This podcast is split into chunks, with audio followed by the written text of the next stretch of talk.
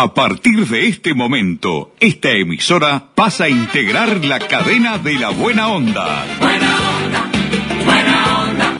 Jorge Bonica presenta Buenos días, Buena Onda, un programa interactivo, diferente, con noticias distintas, exclusivas y de actualidad. Buenos días, Buena Onda. A partir de este instante, Jorge Bonica les brinda el programa de las mañanas. Buena onda,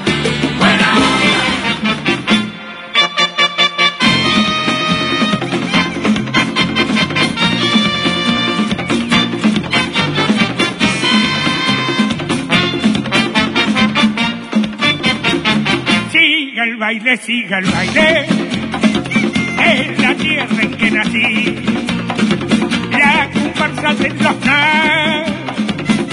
copa del tambor. Siga el baile, siga el baile, con ardiente frenesí. La comparsa de los compás del tambor. Ven a bailar. ¿Qué tal amigos? ¿Cómo les va? Muy buenos días, buena onda para todos. Un gusto, ¿eh? Un placer, como siempre, reiterado. Aquí comienza el programa más dinámico, más picante, diría Julio Río, del Dial Uruguayo. Aquí comienza Buenos días, buena onda.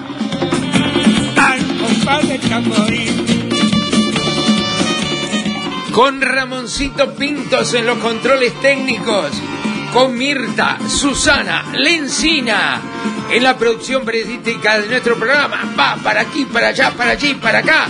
Estamos al aire. Leonardo López en la puesta al aire de nuestro programa.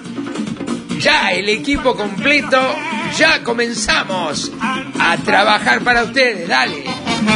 El el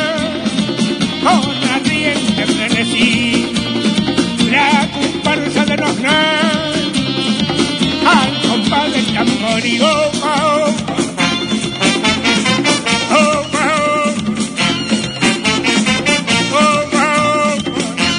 Opa, del tamboril.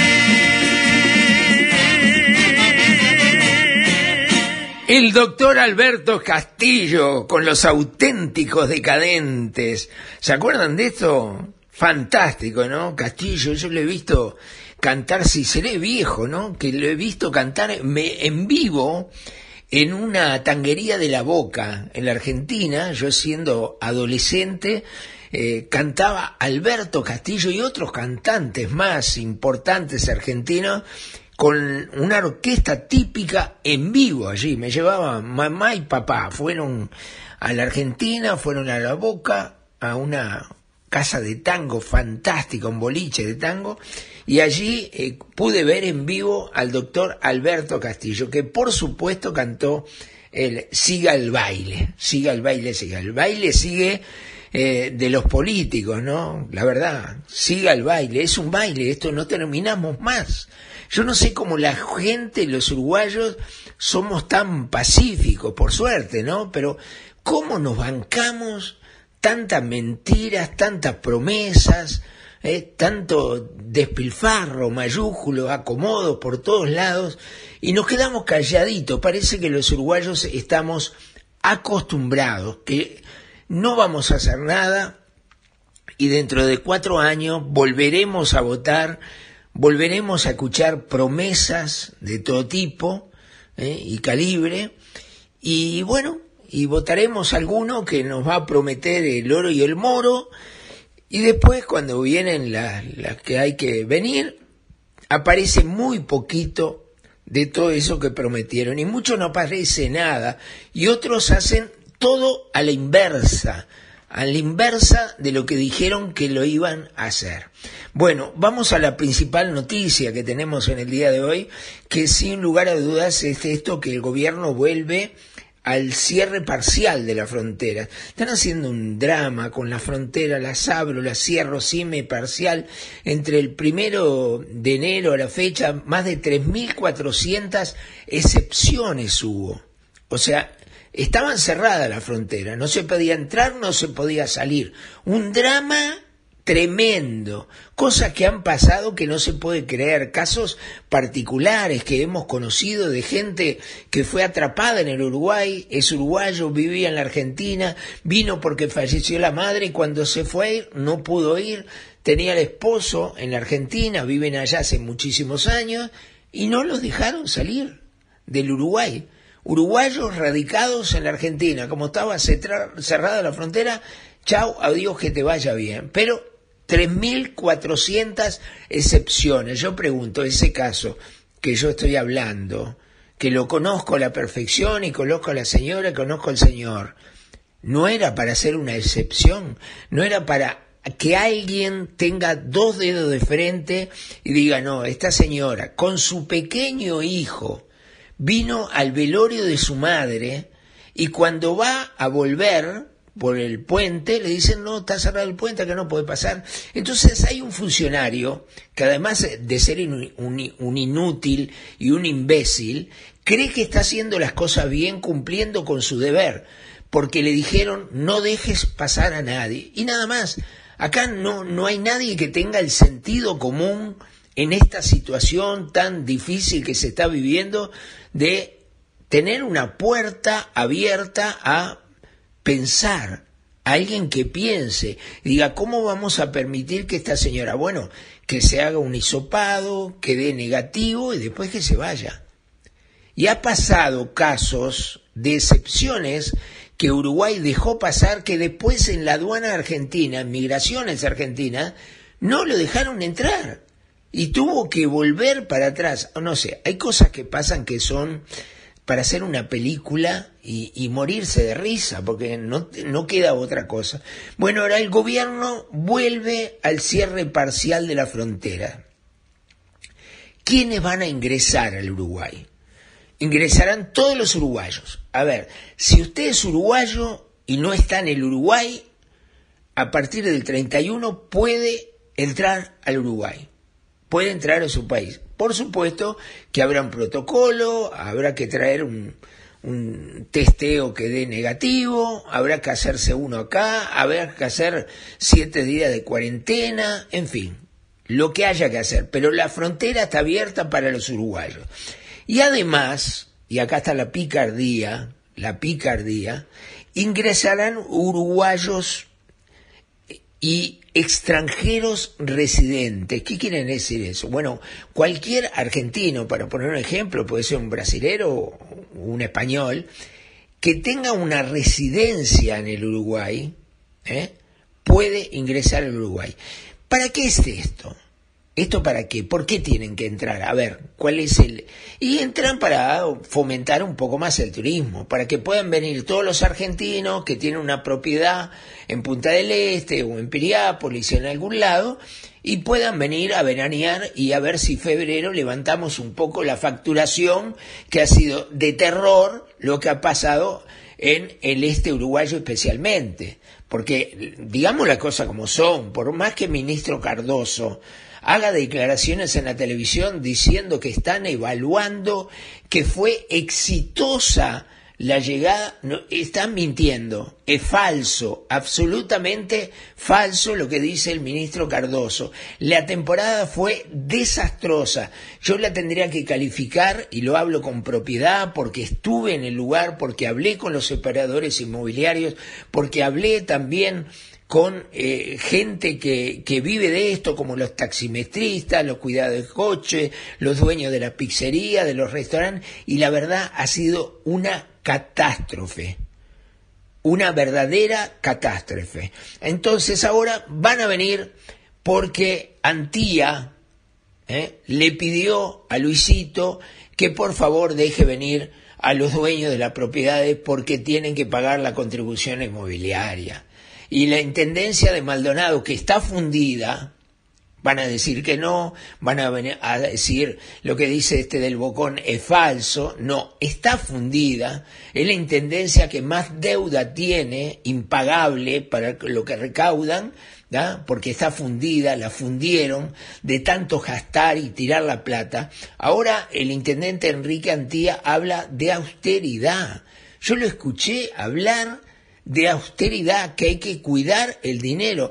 Este mismo señor que auspició con la plata de los contribuyentes de Maldonado una carrera de autos en Punta del Este y la Intendencia de Maldonado, ¿saben cuánto puso para auspiciar, auspiciar una carrera de autos en Punta del Este que se televisa para Miami y no sé qué otro lado más? Un millón doscientos sesenta mil dólares. Escucharon bien, ¿eh? Un millón doscientos sesenta mil dólares puso la Intendencia de Maldonado para auspiciar una carrera de automóviles en eh, la península. Entonces, ese mismo hombre que comete esa barbaridad, ese atropello y falta de respeto al contribuyente, al que le cuesta enormemente pagar los tremendos impuestos que la Intendencia de Maldonado le cobra por tener una propiedad o un vehículo, una patente, bueno, ese mismo es el que ahora habla de austeridad. Y así son los políticos, lamentablemente, así son los políticos, pasa eso, eh, y la gente se olvida, la gente se olvida, porque Antía ya venía siendo un desastre y volvió a ser intendente de Maldonado. ¿Por qué? Porque tienen montada una estructura. Ya le voy a hablar de esa estructura que tiene la mayoría de las intendencias en todo el Uruguay y que hace que la mayoría de las veces sea imposible ganarle una elección al intendente que va a renovar la banca de intendente, ¿eh? porque tiene el mayor comité político a su disposición. Ese comité político es la intendencia y en Montevideo ni que hablar. Lo que es la intendencia de Montevideo yo creo que tendrían que ir la mayoría presos por sinvergüenzas y despilfarrar y gastar la plata del contribuyente de Montevideo. Gate, Uruguay. Despachantes de aduana. Servicio rápido, eficiente y eficaz. Nuestra principal labor es la liberación de sus mercancías en las principales aduanas del país. Consúltanos, te asesoramos sin costo. Email gateuruguay.gmail.com WhatsApp 099 48 73 24 Gate Uruguay. Despachantes de aduana. Muchas gracias a la gente de Gate Uruguay, ¿eh? muchísimas gracias. Hubo una noticia ahí que, el representante en Brasil de las vacunas de Sinovac, del laboratorio, dijo que eh, no había ningún contrato firmado, que no estaba ninguna venta hecha, que faltaban detalles y que lo que dijo la calle Pou cuando hizo la conferencia de prensa el sábado, no es así. Y ahora el propio Lacalle, eh, enterado de esta situación, dice que lo siguiente, el presidente de la calle Pou aseguró ayer miércoles en conferencia de prensa que lo firmado con el laboratorio Sinovac de China es por la compra de 1.750.000 dosis de su vacuna contra el COVID-19. Y esto es textual, yo le voy a leer textual lo que dijo el presidente. El sábado dijimos lo que teníamos negociado y hoy sostengo exactamente lo mismo, dijo la calle, sobre eh, los acuerdos, ¿no? Con Pfizer y con Sinovac. Hicimos un acuerdo, continúa diciendo el presidente, con un representante autorizado de Sinovac no vamos a ingresar en una batalla comercial por la representación, Anadeo. Partimos de la buena fe de las partes. A mí no me gusta. ¿Quiere que le haga algo? A mí no me gusta. No quedó claro de ninguna manera. Parece que hay más de un representante y acá se hizo un acuerdo con un representante que me voy a adelantar a decir algo y espero no estar equivocado. La información que yo tengo que con quien se hizo el acuerdo no tiene la autorización para hacer el acuerdo. ¿Me explico? quien hizo el acuerdo con el Estado uruguayo por la compra de 1.750.000 dosis no tiene la validez legal para hacer ese acuerdo. Y acá eh, la calle, que sabe que esto es así, la dibuja como bien político y dice, partimos de la buena fe de las partes. O sea que ya está apostando a la buena fe y no a la legalidad, a lo que tenía que ser serio y hacerlo. Porque si no, el representante que dijo que no estaba hecho no lo iba a decir. Esto seguramente, que la gente no se ponga nerviosa, no va a cambiar en nada eh, lo que dijo la calle el sábado. Pero realmente no se hicieron las cosas como se tenían que hacer. No se hicieron con la legalidad que se tenía que hacer y tiene que haber eh, responsables. ¿eh? sin duda. Lo que a mí no me gusta es por qué todo es secreto. En este país, todo es secreto. El, el contrato de UPM2, secreto. Y hablamos de él un año y pico, más de un año, ¿no? Que es secreto, que queremos verlo, no, no, eh, hay una cláusula, ¿no? Una cláusula del contrato de confidencialidad. ¿Cómo es esto? Y, al presidente le meten la pechera y le dicen, y dice él, la opción era firmar un contrato de confidencialidad o no tener vacunas. ¿Cómo es esto? ¿Que le pusieron la pesada? ¿Iba colado y le pusieron la pesada? La cláusula confidenciales, hay cláusulas confidenciales, lo dice él nos hacemos responsables de lo que firmamos.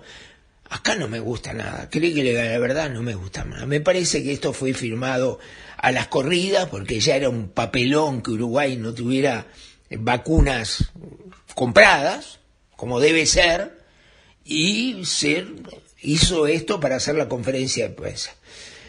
No sé, Claro, si vos hablas de la salud y decís el presidente es buenísimo y, quiere lo mejor para los uruguayos, eso es política. Acá hablemos de la realidad, de lo que es la realidad, eso es política. Porque del presidente, la verdad, no confiamos nada. Personalmente tengo un, un sentimiento que, que, que no le creo nada.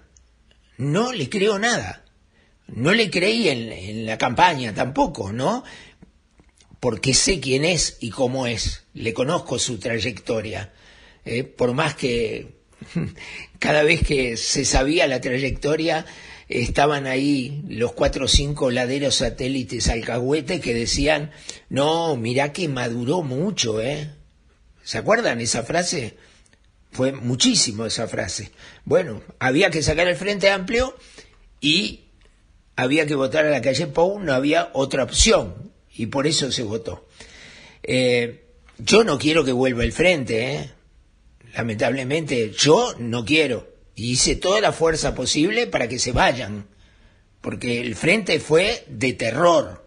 Ahora, asume este gobierno y está defraudando en cosas muy importantes.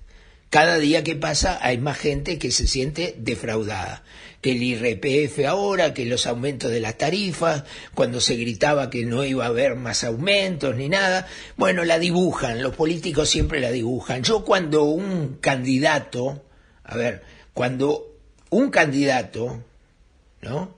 Eh, agarra y, y dice que no va a subir las tarifas, ¿no? Ni va a haber nuevos impuestos ni nada, yo le creo yo digo, si gana este muchacho, si está este gobierno, no va a haber aumentos de tarifas. No estoy pensando, sí, pero todos los primeros de enero el Frente Amplio siempre subió las tarifas. No, no, yo pienso que hay que cambiar para que venga este muchacho que gritaba a los cuatro vientos, haciendo una exposición actoral pocas veces vista en nuestro país, que no iba a subir las tarifas.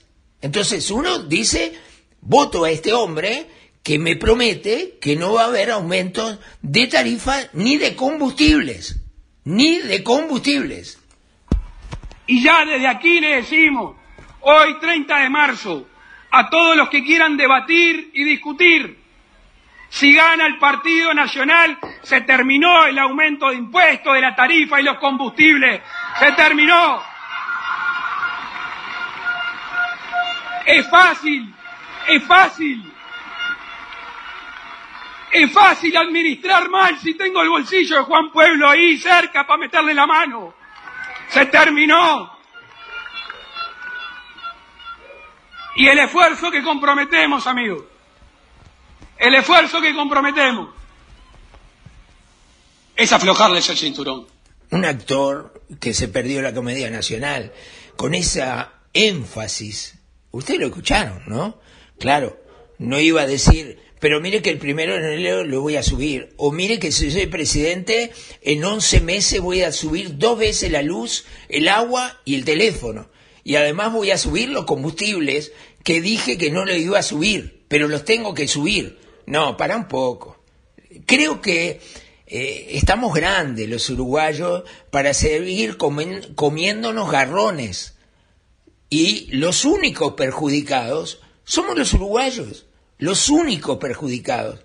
Los giles de esta película, como decía Sanguinetti, la gilada al pueblo, la gilada somos nosotros, es la clase trabajadora, ¿eh? es el tipo honesto, es sencillo, no es cu- cuestión de una clase eh, social, ni el que tiene plata, ni el que no tiene plata, ni el que vive en Carrasco o vive en La Teja. No, eh, el perjudicado es el uruguayo honesto, que hay muchos, y yo pienso todavía que son mayoría, los uruguayos bien intencionados, y voy a ser más crudo en lo que voy a decir, los uruguayos bien paridos, bien paridos. No importa el color político, ni la ideología, ni absolutamente nada. Si es hombre, mujer, es adolescente, no importa. Si es anciano, si está jubilado. El bien parido, el que fue bien parido, el que los padres le dieron un ejemplo, el que sabe lo que es la rectitud, el que aún mantiene los valores, esos somos los que han sido lesionados en este país por las mentiras permanentes de gran parte de los políticos en el Uruguay. Y eso es lamentable que pase así. Mire, se habla mucho de las cárceles, ¿no es cierto? Muchísimo se habla de las cárceles, muchísimo.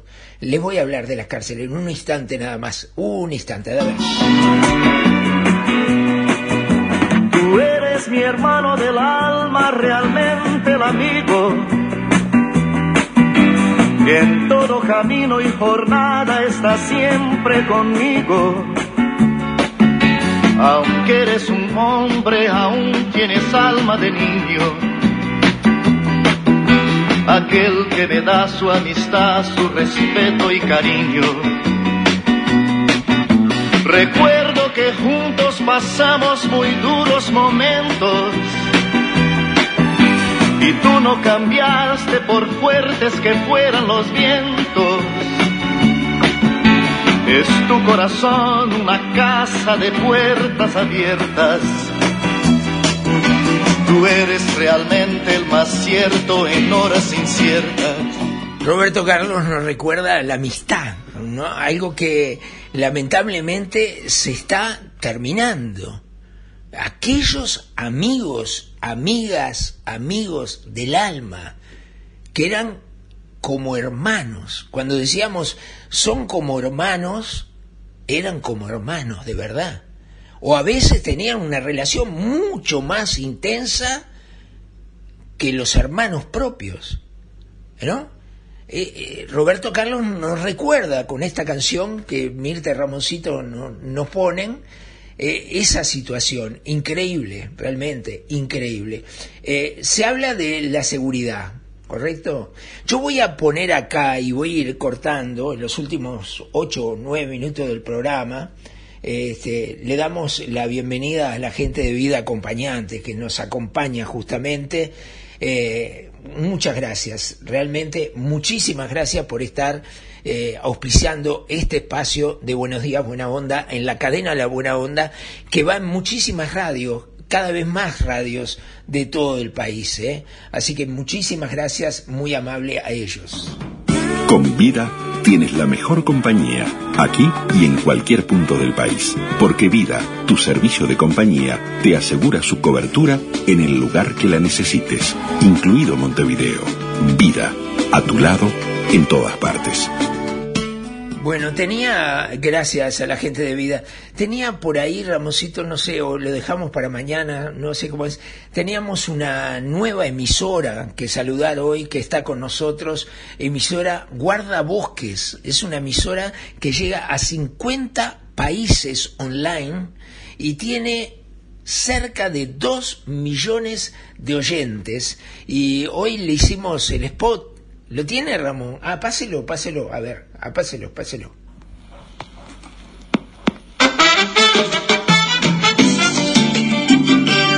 ¿Qué tal amigos? Les habla Jorge Bonica para decirles que a partir de ahora, emisora Guardabosques se suma a la cadena de la buena onda. diciendo que lindo día. Poniendo al aire nuestro programa. Buenos días, buena Y onda. sin querer empujé a una señora que con voz de Laura Emisora Guardabosques tiene presencia en 50 países y llega a 2 millones de oyentes de audiencia. De lunes a viernes. Bueno, muchas gracias a la gente de Guardabosques. Eh, muy amable, que hoy comienza con nosotros. Así que el saludo grande, no sé a dónde llegamos. Le damos nuestro WhatsApp para que se comunique la gente que escucha a través de Guardabosque en distintas partes del mundo a través del 098 344 228 ¿eh? 098 344 228 esperamos recibir mensajes quién sabe de dónde ¿eh? los uruguayos que andan por ahí argentinos latinos que se comunique con nosotros así los saludamos los nombramos eh, y muchas gracias hoy también el agradecimiento enorme como todos los martes y los jueves a la 30, ¿no? A CX30 Radio Nacional, en especial a la gente de las voces del fútbol. Eh, que Julio Ríos me dice, está picante, ¿eh? Quedó eso, vamos a hacer un eslogan, Julio. Está picante, me dice. Este, bueno, un saludo grande, este minuano. Yo me siento minuano también, este, tantos años viviendo por allá. ¿Eh? tantos años. Vamos a escuchar esto y, lo vamos parando. ¿eh? Me quedan 3, 4 minutos nada más, pero vamos. A ver, eh, es Luis Lacalle Pou, antes de ser presidente, por supuesto, hablando de la seguridad con eh, Nogueira en BTV. Eh, aquí está, a ver. este traer de nuevo a la gente recuperada no se cumple. Ese Eso no saben hablando de la La cárcel. educación mayoritariamente no es una constante en nuestras, Ahí está. en nuestras cárceles. Mi principal asesor en materia de seguridad es este Álvaro Garcés. Álvaro fue comisionado parlamentario durante 10 años, Sí, sí. durante dos periodos, y conoce el tema. ¿Dónde está Garcés? Me pregunto yo, por eso lo paro. ¿Dónde está Garcés? Está en el Ministerio del Interior cumpliendo, pero no aparece, no opina, no habla. ¿Qué, qué, qué, qué función desempeña un hombre tan conocedor de la situación? Seguí, Luis. está lejos de la jugada en lo que hace a las estrategias modernas de rehabilitación carcelaria. Para empezar, se recomienda que no existan cárceles más de 500 personas. Segundo, aunque suene muy, muy, muy duro, hay que clasificar a los presos. Atención, pongan atención en esto, ¿no? Eh, pasó un año. A ver qué preso clasificó. Mire, quiere clasificar a los presos. Esto es burdo. Lo que está diciendo es absolutamente burdo. Esto Garcés no se lo dijo. ¿eh? No es lo mismo un preso adicto que uno que no sea adicto. No es lo mismo un violador que alguien que por primera vez cometió un hurto o una rapiña. No es lo mismo un asesino a sangre fría que alguien que de alguna manera estafó. Este, no es lo mismo un, un rapiñero con, con, con, con herida de bala, con lesiones graves, que alguien que tuvo un siniestro de, de- de tránsito con una causa de muerte. Entonces, la clasificación de los presos es fundamental. Segundo, eh, por sensibilidad humana o por egoísmo, todos los caminos conducen a Roma, porque ese que entra sale. Y si ese que entra no mejora, sale peor. Con lo cual nos lo vamos a cruzar en cualquier esquina de- del país. Hay algunos emprendimientos ya en las cárceles uruguayas. Hay, hay, hay cosas burdas, pase un año, nada de esto mejoró. ¿Por qué? Y lo voy a decir en un último minuto y lo voy a cortar a Luis, que, que habla de los celulares. Dice, ¿cómo van a tener celulares? Señores, hay celulares hoy, a un año de la presidencia de Luis Lacalle, no me vengan con la pandemia. ¿De qué pandemia me están hablando? Hay mil cosas que se debieron hacer y no se hicieron y no se hacen y no hay solución y las cárceles siguen siendo la misma porquería, la misma mierda siempre. No hizo nada, absolutamente nada. Lo que hizo, lo que hizo fue traer al señor Mendoza, ¿eh? otra vez y ponerlo al frente de las cárceles en el Uruguay cuando estuvo con el Frente Amplio años haciendo desastres sin que mejore absolutamente nada la gestión, inclusive siendo interpelado por el propio Partido Nacional, el señor Mendoza junto a Bonomi y el perro Vázquez. Y ahora lo traen de nuevo cuando el Partido Nacional decía que las cárceles con Mendoza era la universidad del delito. ¿Cómo van a traer al que tenía Bonomi? Tanto que criticaban a Bonomi las cárceles, resulta que traen a Mendoza de nuevo al frente de las cárceles. ¿Qué cambió? ¿Qué es lo que cambió? Ahora es bueno Mendoza cuando antes era de lo peor, que la gestión de Mendoza hasta el Parlamento tuvo que ir con Bonomi, con el perro, y que le decían de todos los blancos. Resulta que trae a Mendoza de nuevo. ¿Qué compromiso hay con Mendoza? ¿Qué compromiso hay?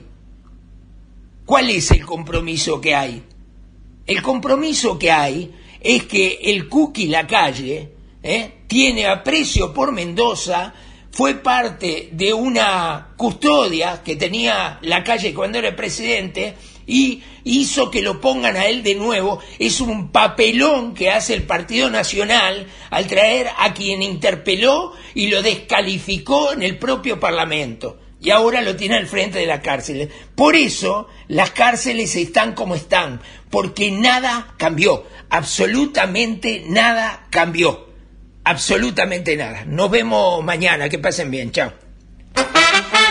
Buenos días, buena onda. Un programa interactivo, diferente, con noticias distintas, exclusivas y de actualidad. Buenos días, buena onda. El programa de Jorge Bonica. Gracias por su...